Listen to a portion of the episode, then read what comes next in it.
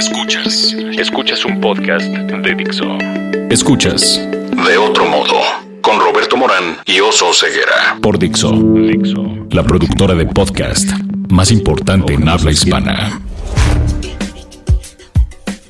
Amiga abogada, amigo contador, amiga economista, amigo oso. Tú también puedes tener pensamiento científico, solo tienes que dudar de lo que crees, cuestionar lo que ves y medir y medir y medir tus observaciones. Y predecir. Y predecir, porque esa es la idea.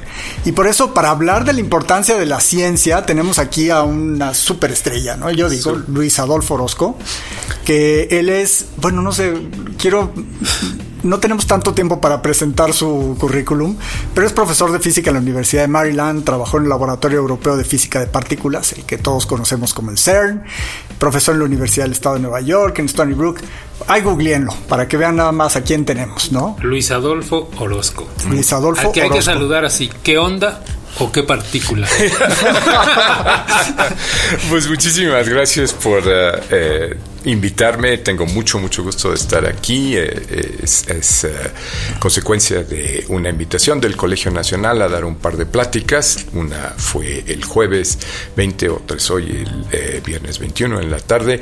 Y si les interesa verlas, están, van a estar o está ya la, en el canal de YouTube de eh, el Colegio Nacional. Está buenísima. Yo, yo tomé nada más de notas como tres páginas. y, es, bueno, aquí la, cosa tan importante es que él es físico cuántico, de los cuales nada entendemos nada, nosotros. O sea, lo que pasa con nosotros es que como que la ciencia nos dejó atrás. O sea, todos llegamos a esta parte en la que entendemos, y yo, yo digo que la ciencia, que la física cuántica es como el béisbol y entendemos esta parte en la que eh, le pegamos a algo y ese algo se transmite el movimiento y entonces sabemos que hay una cosa que se llama momento, que es el resultado de multiplicar, fíjate, me estoy luciendo frente al, al físico, es el resultado de multiplicar la masa por la velocidad. Muy bien. Esas son cosas que la física de las cosas grandotas puede predecir. Pero luego llegó algo en el siglo XIX y de repente nos dejaron afuera nos quedamos todos que ya no podemos ver lo que están haciendo ustedes. Sí, ciertamente, porque eh, lo que empezó a pasar es que fuimos empezando a estudiar eh, el mundo microscópico, eh, el mundo que ya pues no es importante para nuestra supervivencia como humanoides durante un millón de años pero que en los últimos 100 años ha cambiado completa y absolutamente nuestra calidad de vida. ¿Por qué? Pues porque gracias a ello es que tenemos esa maravilla que es la electrónica y que nos permite en este momento estar grabando un podcast que ustedes van a estar escuchando eh, con sus iPads o sus iPods o sus iPads eh, o iPhones. mañana, en 10 años, en 100 años. Eso no era posible para un humanoide o para un humano hace 300 años. Y estábamos todos tan felices, bueno, estaban los, los humanoides del hace 300 años bien contentos con poder predecir las cosas ya nada más con las teorías de Newton, ¿no? O sea, se quedaban todos con que como la luz era se atoraba contra los obstáculos, y ya con eso se ahí nos quedábamos todos, ¿no? Y lo podíamos predecir y lo podíamos ver, pero ahora lo que vemos no es lo que entendemos. Bueno, eh, lo que pasa es que eh, eh, es muy natural para los humanos el, querer entender y el tener, querer comprender y asir la realidad simple y sencillamente con nuestros sentidos. Por otro lado, está una tendencia que tampoco es eh, eh, necesariamente correcta, eh, de hecho no, yo soy de las gentes que dice que nos retrasó bastante, y es que entender los fenómenos de la naturaleza simple y sencillamente por procesos intelectuales, por procesos racionales. Y fue realmente hace unos mil años cuando en la Universidad de El Cairo, por primera vez, un, decirlo, pues un físico, en realidad un óptico, utilizó un experimento para demostrar que la luz venía de afuera hacia los ojos y no de los ojos hacia afuera. Y ese eh, fue Al-Hassan y creemos muchos que allí es el nacimiento de la ciencia moderna. Es el nacimiento de la ciencia en el sentido de que hay que hacer un experimento. El experimento que hizo Al-Hassan después de discutir con sus colegas sobre es, la luz viene de afuera hacia adentro o sale de mis ojos. Fíjense que si piensan, pues, sale de mis ojos y eh, decía eh, los griegos, eh, antes de Al-Hassan, no, no, pues este, la razón por la que una cosa se ve chiquita es que salen de los ojos rayos y si tocan muy poquitos rayos un objeto quiere decir que está lejos. Y si tocan muchos rayos a un objeto quiere decir que está cerca. Y entonces Al-Hassan tranquilamente les dijo a sus colegas, vamos al patio. Imagínense, esto es el Cairo. Señores, disculpen, no había este, muchachas tomando cursos en eh, Egipto de ese momento. Eh, y les digo, por favor, volteen a ver el sol. ¡Ay, nos quemamos! Demostrado. o sea, a la naturaleza y, ahora que estuviste en tu plática con Juan Villoro en el Colegio Nacional decías, tú le haces preguntas a la naturaleza, pero acepta la respuesta que te está dando, ¿no? Sí, sí, sí. Y eso es el método científico. Eso es el método científico y les digo, empezó hace mil años. A mí me impresionó mucho que el New York Times este, hizo una, eh, pues, entrevista a muchas gentes, eh, votaciones y todo eso, para encontrar cuál era la idea más importante del milenio. Y la consecuencia fue el método científico. El método científico como lo empezó Al-Hassan. Sin él no se darían la mayor parte de las cosas que hoy gozamos. Eh, y fíjense, eh, había ideas fundamentales como la, la democracia representativa, como los derechos del hombre. Y sin embargo fue el método científico. Oye, Luis Adolfo, y eh, yo encontré una definición que a lo mejor tú no estás de acuerdo con, porque es medio poética. Ah, no, qué bien. sobre la física cuántica, que dice, la física cuántica es fantasía, choca con lo lógico y no es lineal. Eh, mira, eh, la, ciertamente es muy poético y yo diría que muy equivocado. Eh, déjame empezar por la última frase. La última frase está, tiene para mí como físico una connotación matemática y no es cierta. La física cuántica es lineal es lineal. Eso es una serie de propiedades matemáticas que tienen las estructuras matemáticas y una de las ah, pues, investigaciones más serias que ha habido sobre la estructura de la mecánica cuántica ha sido si es o no es lineal. Y, y hasta ahorita todas las preguntas que le hemos hecho a la naturaleza nos responde es lineal. Sí, es una, es una, no me voy a tratar de poner a, a explicarte de, qué es, pero la física cuántica sí es lineal. Como yo lo que quisiera insistir nuevamente es eh, eh, eh, lo que decía ayer en la plática. Para mí, la cuántica es el lenguaje, es la estructura matemática que tenemos que usar para describir a la naturaleza. No es una física diferente de todas maneras, en el mundo cuántico y en el mundo clásico, eh, como decía Roberto hace rato, eh, que entendemos muy bien intuitivamente, en el, eh, la atracción gravitacional se da, las fuerzas opuestas se atraen, las fuerzas iguales se atraen, eso no cambia, es exactamente lo mismo. Sin embargo, es como eh, un cambio en la manera que escribimos de manera matemática eh, esas leyes, esas estructuras y predecimos la naturaleza. ¿Por qué necesitamos escribirlas de manera matemática? Las necesitamos escribir de la manera matemática porque es la manera en que podemos predecir. Pero hay otra cosa que no dije eh, anoche que es muy importante y esa es la manera en que yo me puedo comunicar con los físicos del futuro. Por medio de la matemática. Por medio del lenguaje de las matemáticas. O sea, el escritor, el poeta, no solo escribe para hoy, sino escribe para el futuro De la misma manera, yo a la hora de poner una ecuación, estoy escribiendo el futuro. Oye, yo decía hace rato que la física cuántica se parece al béisbol, no tanto por, porque se parezcan mucho, sino porque yo no les entiendo a ninguna de las dos. y, y, la cuestión es que para poderlos jugar, o para poder jugar béisbol, tendría que haber empezado muy joven. Y para poder entender la física cuántica, también hay que empezar de muy joven y hay que empezar practicándola. Hay que empezar como con las matemáticas.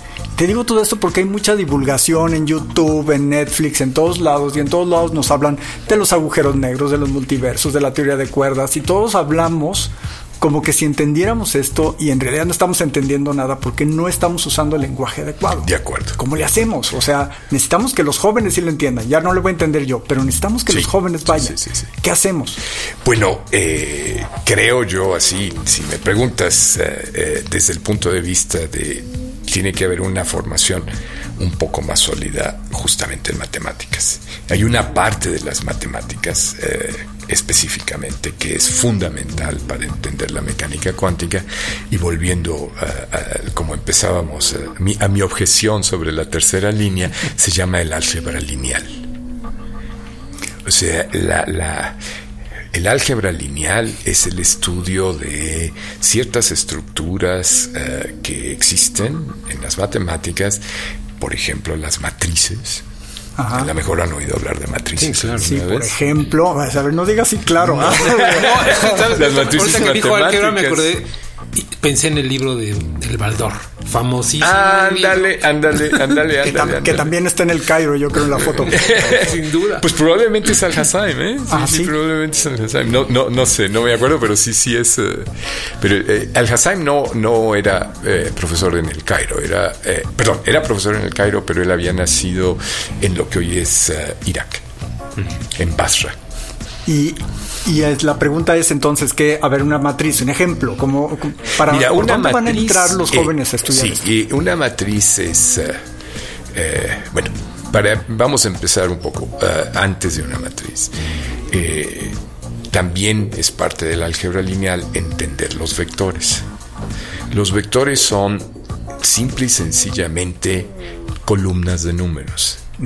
Pero las operaciones que se hacen con vectores no son exactamente las operaciones que se hacen con números sencillos. La operación más, eh, si yo tengo dos columnas, ¿cómo le voy a hacer para multiplicarlas? Entonces, sí, las relaciones. Las relaciones. Entonces hay, hay unas reglas diferentes a simple y sencillamente decir 2 por 3 es 6. Ahora voy a tener una columna que dice vamos a poner dos columnas muy sencillitas, 1, 0 y 0, 1. ¿Cómo las multiplico? Bueno, una posibilidad sería que yo multiplique las primeras entradas con las primeras entradas, las segundas entradas con las segundas entradas y al final las sume. Entonces, ¿qué te queda? 1 por 0, 0. 0 por 1, 0 y el resultado es 0. Pero hay otras formas de definir una multiplicación.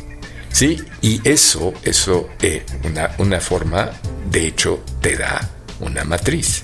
Y una matriz es un, para ser un poquito más eh, eh, honesto con el nombre, si haces un producto externo de dos vectores, te puede dar una matriz. Y una matriz es un arreglo de números.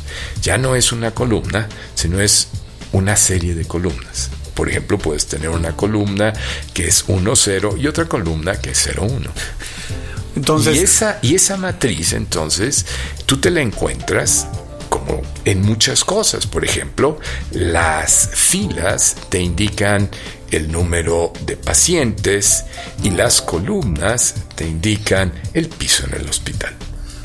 Pero también te puedes decir, bueno, las filas son los ingresos por país y las columnas, los países. Las matrices aparecen en muchísimas cosas. Sí, yo estaba pensando que yo que estudié economía debería estarte entendiendo, porque a los economistas les encanta esta cuestión de las curvas de indiferencia, porque son las relaciones entre que compras una cosa o compras otra y terminas igual de feliz con una combinación diferente. Pero entonces esos por ahí empiezas, por ahí es como el paso de entrada para empezar a estudiar la física. No es el programa de Michio Haku en, este, en YouTube, no. No, no. No, esa no es la manera de No, no, sí necesitas entender lo que son los vectores y lo que son las matrices. Eh, ¿Por qué? Porque la mecánica cuántica es, es por definición lineal. Y ahí yo me voy a quedar con la tarea de, buscar qué es lineal. Voy a desempolvar mi álgebra del A mí, estábamos hablando justo de matrices y, estudiar álgebra. El, el, problema que yo veo, Luis Adolfo, es nos lo enseñan cuando estamos en la secundaria, estamos llenos de hormonas y llenos de cosas y entonces te dicen, a ver, entiende esta cosa que es lineal y, tú estás pensando en sexo y en chicas o en hombres o lo que sea y y se te pierde ese momento. y se te va la onda también y es cuando tienes el cerebro más fresco y también estás dispuesto a aprender miles de cosas. Yo, yo, eh, yo he visto, eh, bueno, hay diferentes aproximaciones a la enseñanza de las matemáticas en diferentes países, ¿no? Eh, y yo honestamente soy de las personas que no se enternecen porque los alumnos pobrecitos son buenos o ay pobrecitos están muy preocupados o tienen hambre, lo siento, no. Nadie quiere cosas lindas, dijiste. lo siento, pero tienes que aprender. Y eh, eh, sí me, me da mucha tristeza que no solo en, México, sino en otros países, las tendencias es de que la experiencia de la escuela sea una experiencia agradable, de que las teorías de filosofía han dominado sobre no, tienen que saber esto. Y si les sal, si tienen que reprobar, lo siento. Tiene que ser difícil la experiencia. Eh, eh, eh, tienen que aprender y, y, lo siento, no, no, yo no, yo no, a mí no me enternece nada de eso. Ah, y, pero sí es cierto, como decía hace un momento Roberto, a esa edad es cuando de veras, de veras te entran muchas cosas. Y yo insisto en que esto es como el béisbol. Le tuve que preguntar a mi amigo el Chinix quiénes son los jugadores de béisbol más famosos en este momento y, y me dice que Mike Trout o Aaron Judge ellos también tenían la cabeza llena de hormonas y el cuerpo lleno de hormonas y no se dedicaron nada más a eso, se dedicaron a entrenar, a fortalecerse y ahora tienen 27 años y los conoce el mundo entero, ¿no? Sí, sí, o sea, es el mismo esfuerzo, ¿no? Sí, sí, Hay héroes en la ciencia que pudiéramos usarlos como héroes para decirle a la gente, tendrías que ser así. Mira, eh, la pregunta es una pregunta muy interesante. Eh, la pregunta es muy interesante en este sentido. Eh, hay una preocupación seria de muchos de nosotros de que, sobre todo en la, en, la física, eh, hay muy pocas mujeres. Y una de las cosas que más se ha tratado de hacer es justamente eh, entender por qué. Y una y cómo remediarlo. Y un buen grupo de personas dice que efectivamente hay que encontrar heroínas, hay que encontrar una manera de, eh, de la ciencia que son un ejemplo para las eh, mujeres y para las muchachas que puedan seguir. Esto eh, lo respalda mucha gente poniendo el caso clarísimo de que las de Madame Curie en Francia. Curiosamente, el sistema educativo francés fue un sistema que hasta hace relativamente poco tenía eh, el liceo de mujeres separado del de hombres, pero también la Escuela Normal Superior de Mujeres separada de los hombres. Que si ustedes conocen el sistema francés, la escuela normal es la mejor escuela del país y después haces tu doctorado. Y la gran mayoría de las grandes físicas francesas de hoy en día, todas estudiaron en una escuela separada con los hombres.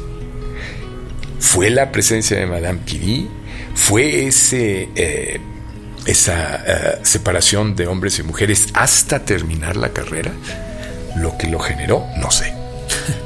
Pero habría que pensar, ¿no? Sí, sí, habría que pensar. que hubo un terreno parejo para la competencia. Exacto. ¿No? Eh, o sea, eso, eso emparejó el terreno a la hora del doctorado y a la hora de hacer eh, maestras. Y, Y yo tengo muy buenas amigas eh, físicas francesas, ¿no?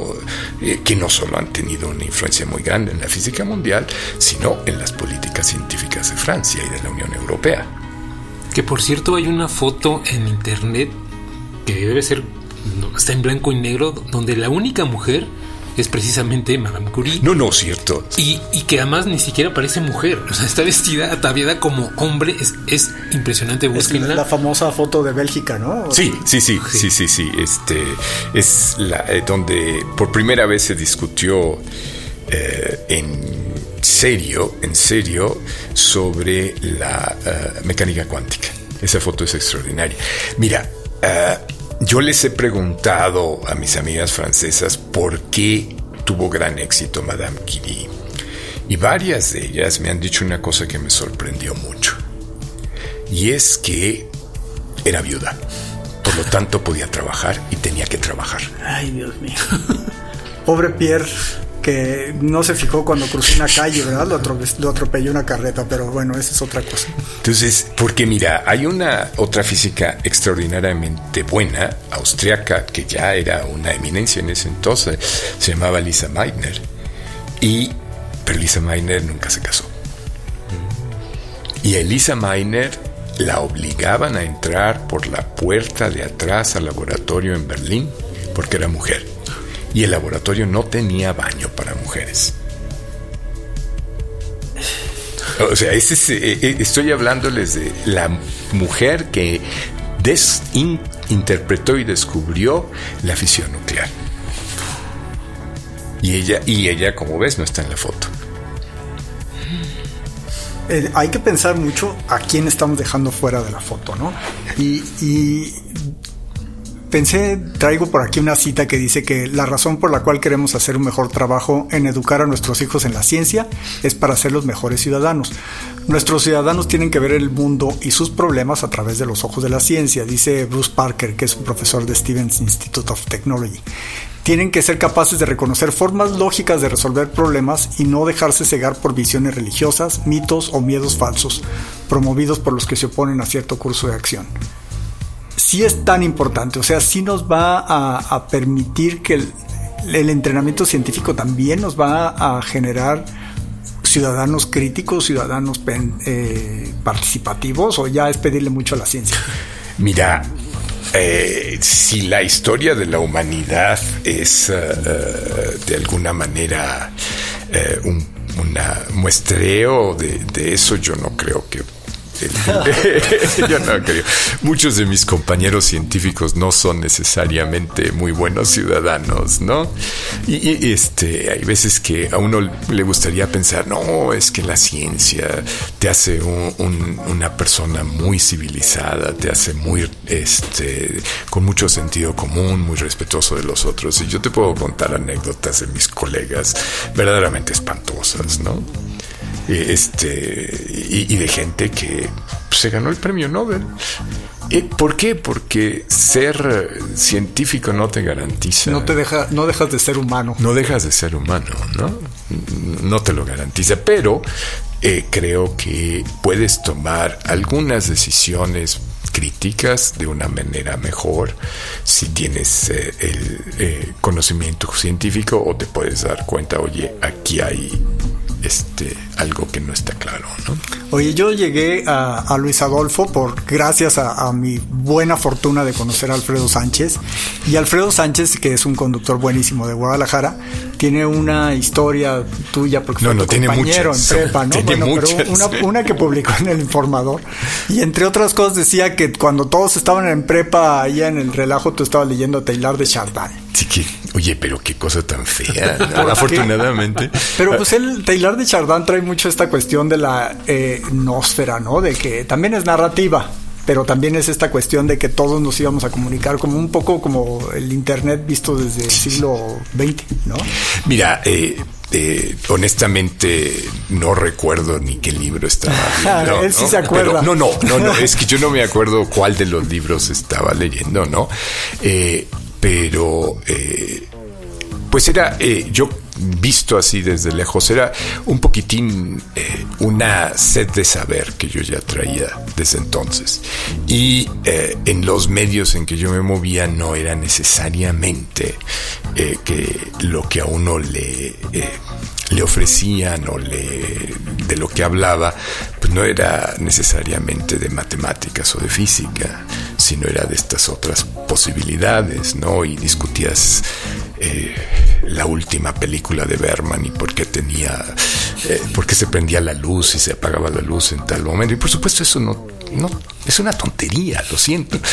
Pero es muy divertido. Es divertido, pero también hay que dejarle tiempo al conocimiento, ¿no? O sea, entonces, eh, entonces este, pues no fue sino hasta años después eh, en el que ya se me abrió de una manera muy, muy clara el, el mundo de la ciencia, ¿no? Y el mundo de la física en especial, ¿no?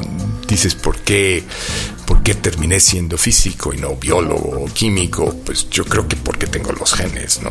Pero también había un, sin duda, un, motivante como Jorge Ayala que cuentan en otra entrevista que te impulsó y te abrió esa otra oportunidad. Mira, eh, o sea, sí creo que este eh, he respondido a ciertos estímulos adecuadamente. Como debe ser, entre otras cosas, también cuenta Alfredo Sánchez que fuiste candidato a ser presidente de los de, la planilla naranja. Ah, planilla naranja y, que se llamaba Clockwork Orange, ¿verdad? Exacto.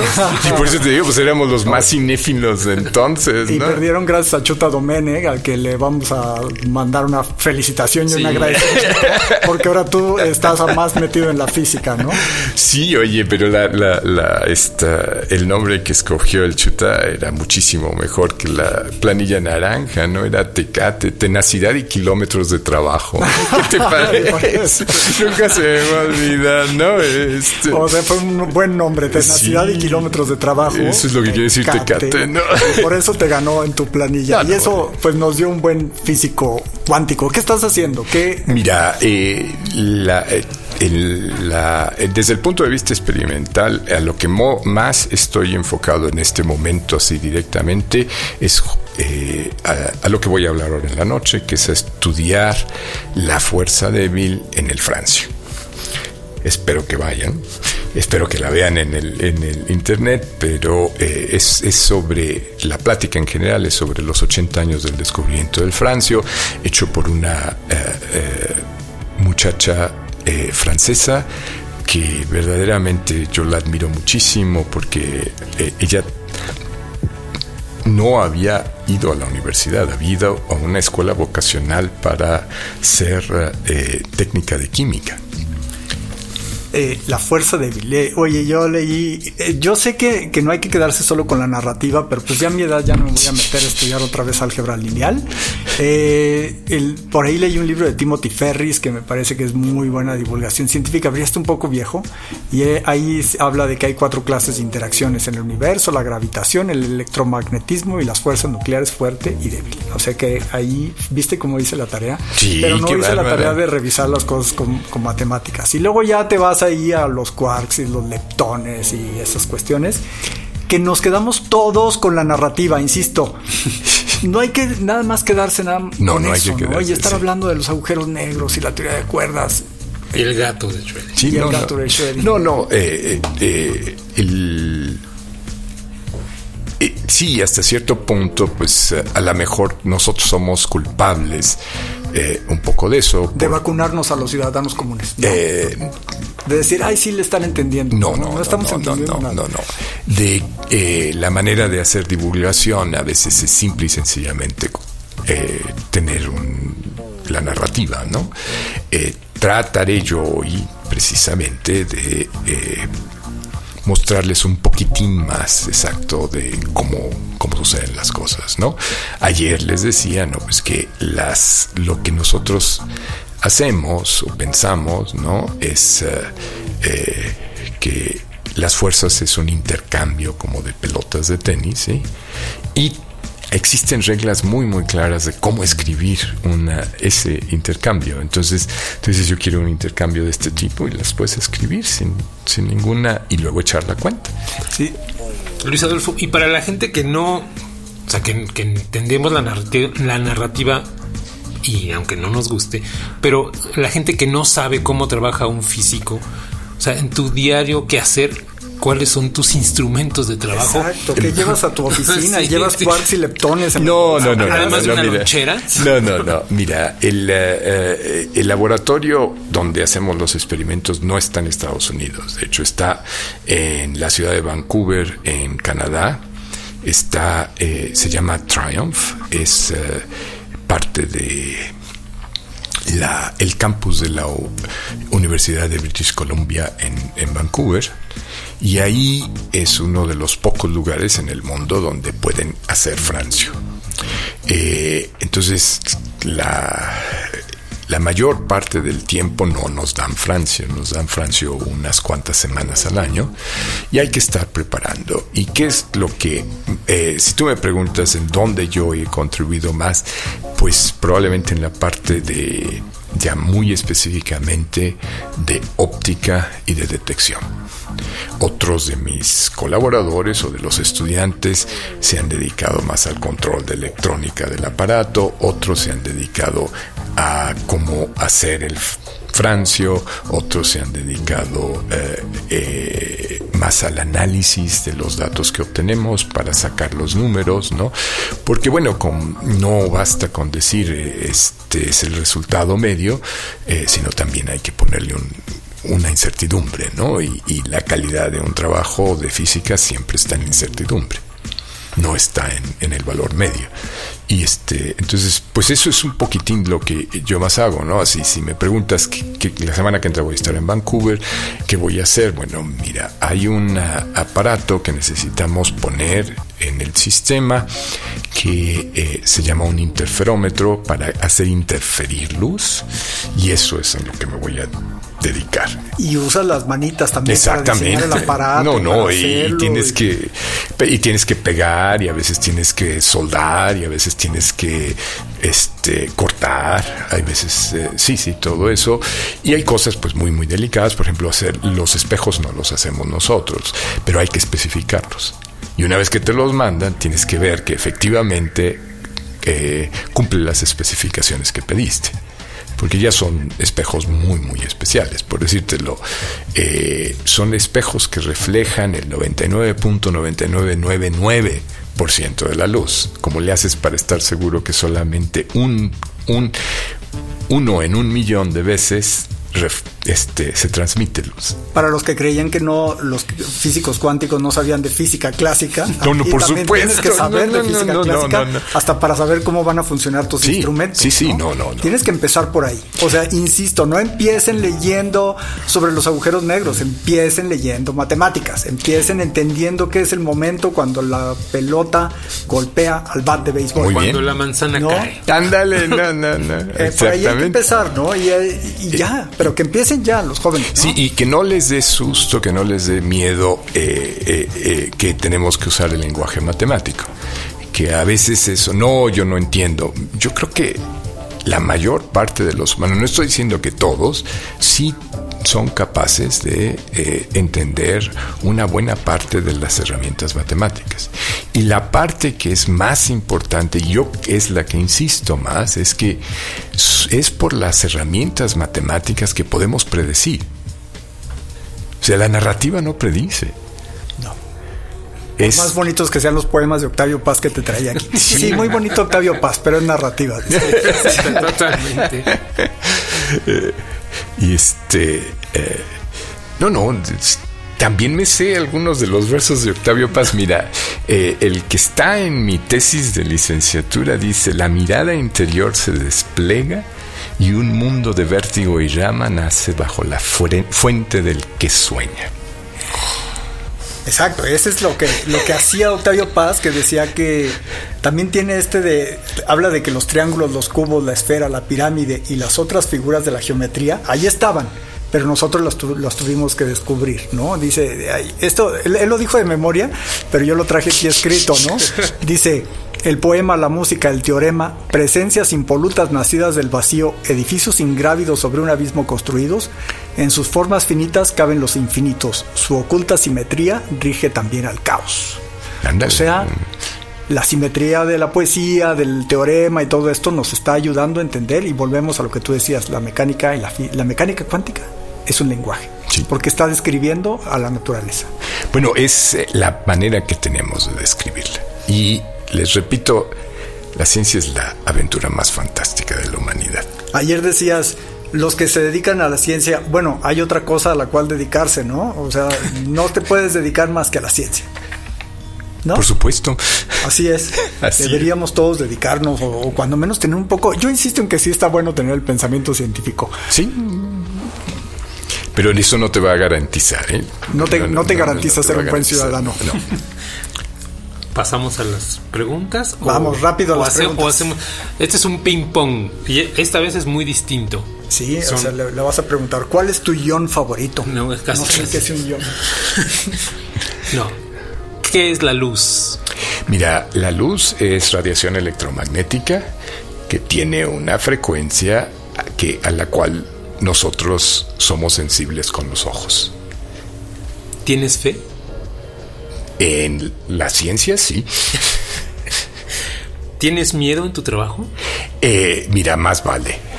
Porque este, hay, un error puede ser este, muy grave. ¿Dios está al principio o al final de tus reflexiones? En ningún lugar. Lo siento, pero no hace falta. ¿Qué otra profesión intentarías, Luis Adolfo? Ah, mira, dado el, eh, eh, los avances modernos, yo eh, a lo mejor me voy a morder la lengua, pero a, la gente joven sí les recomendaría este primero asomarse en la biología antes que en la física porque el problema de la vida se está volviendo un problema cuantitativo y ya podemos predecir. Y eso es fascinante. Y por último, tu primer recuerdo de la infancia. Híjole, quién sabe. Desde el punto, eh, porque la mayor parte de los recuerdos de la infancia no son recuerdos de uno, ¿no? Sino son los recuerdos de tus padres que te insisten, ay, es que tú hiciste esto y otro. Así dicen que eh, eh, yo no creo en mi memoria, ¿no? Entonces, eso se llama cuestionarlo todo, ¿no? Hasta claro. Muchas gracias, Luis Adolfo. No, pues gracias por la invitación y este de veras que felicidades por estar haciendo esto. A, Luis Adolfo lo encuentran en todas partes, es decir, lo encuentran si se ponen a estudiar matemáticas y algún día van a llegar a ellos y si se ponen a estudiar física van a encontrar a Luis Adolfo. Muchas gracias, gracias por estar en De Otro Modo. Nosotros estamos en Dixo.com, estamos en la aplicación de podcast de Apple y en la aplicación de el podcast que también tienen los, los Android. ¿Y dónde más? En Spotify y en www.dixo.com diagonal de otro. Gracias. Dixo presentó De otro modo con Roberto Morán y Oso Ceguera. La producción de este podcast corrió a cargo de Federico del Moral. Coordinación. Verónica Hernández. Verónica Hernández. Producción general. Dani Dani